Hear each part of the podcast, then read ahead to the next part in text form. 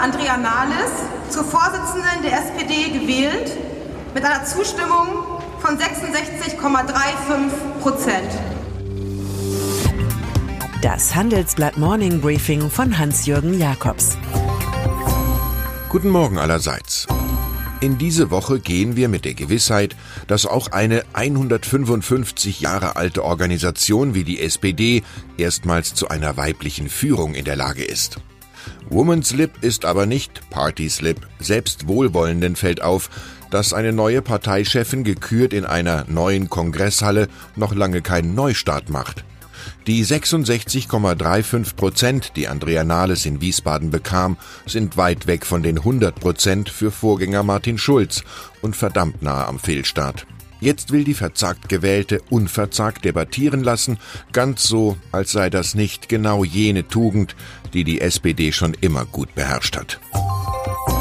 Die intronisierte SPD-Chefin schätzt sich im Übrigen selbst als so eruptiv ein wie die Gegend, aus der sie stammt, Vulkaneifel. Das erklärt ihre Lust an deftiger Sprache, in die Fresse und am Singen des Pippi Langstrumpf-Lieds im Parlament. Ich mache mir die Welt, widde widde, wie sie mir gefällt.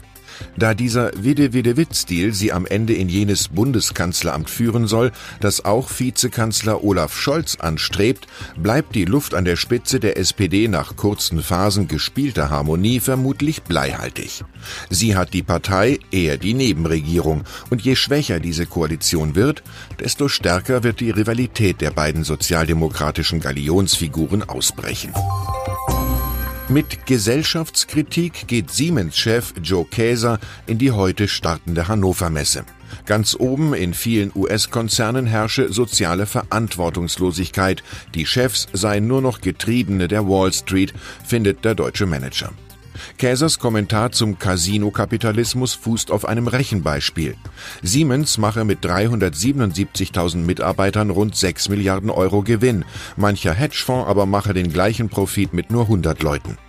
Käser fordert deswegen im Handelsblatt geeignete Umverteilungsmechanismen und weiß doch zu genau, dass sich jeder Hedgefonds just Siemens als Zielobjekt aussuchen kann.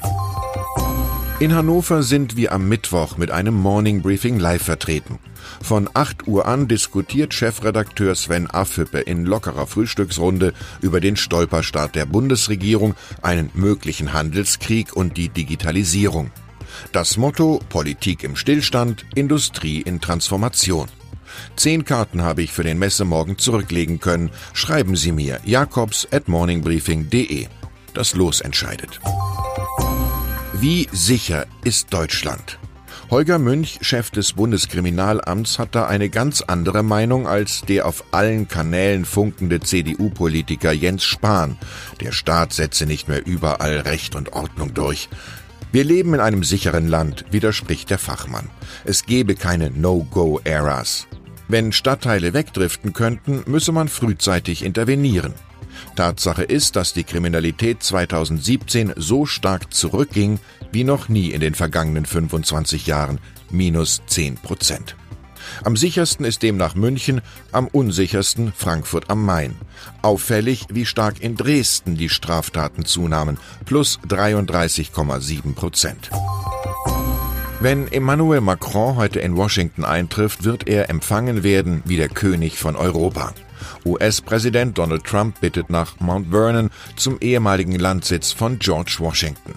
Der französische Staatspräsident will dort gegen Protektionismus und für das Atomabkommen mit dem Iran streiten, wie er ankündigt. Wenn Angela Merkel ihm am Freitag in die USA folgt, wird sie wenig mehr tun können, als auch einen guten Eindruck zu machen. Ex-Außenminister Sigmar Gabriel kritisiert im Handelsblatt Gastkommentar, die deutsche Politik reduziere Macrons Engagement auf ihr üblich gewordenes Ressentiment, der will nur unser Geld. Der Franzose wisse aber, dass ein schwaches Europa weder von den Mächtigen noch von den Ohnmächtigen dieser Welt respektiert werde. Es sollte die zweitgrößte Übernahme in der Geschichte von Fresenius werden, doch gestern sagte der Medizinkonzern aus Bad Homburg kurzerhand den Kauf des US-Generika-Herstellers Acorn ab. Die Deutschen unter CEO Stefan Sturm glauben nach längerer Prüfung, dass ihr einstiges Objekt der Begierde gegen Regeln der Gesundheitsbehörde FDA verstoßen habe und sparen sich so 4,4 Milliarden Euro für eine Firma, die zuletzt immer schwächere Ergebnisse gemeldet hatte. Verzicht war hier die beste Therapie, Nebenwirkungen bleiben erspart. Geld ist nichts, aber viel Geld, das ist etwas anderes. George Bernard Shaw der Milliardär Michael Bloomberg kündigt an, mit einem Scheck über 4,5 Millionen Dollar in diesem Jahr persönlich jene Verpflichtungen zu begleichen, die die Vereinigten Staaten im Pariser Klimaschutzabkommen eingegangen sind. Der einstige New Yorker Bürgermeister füllt also mit dem Besten, das er zu bieten hat, jene Lücke, die mit dem Ausstieg der amtierenden US-Regierung aus dem Pariser Deal entstanden ist. Wir alle haben Verantwortung, findet der Scheckaussteller und hofft, dass Donald Trump 2019 seine Meinung ändert. Ich wünsche Ihnen einen zuversichtlichen Start in die Woche. Es grüßt Sie herzlich Hans-Jürgen Jakobs.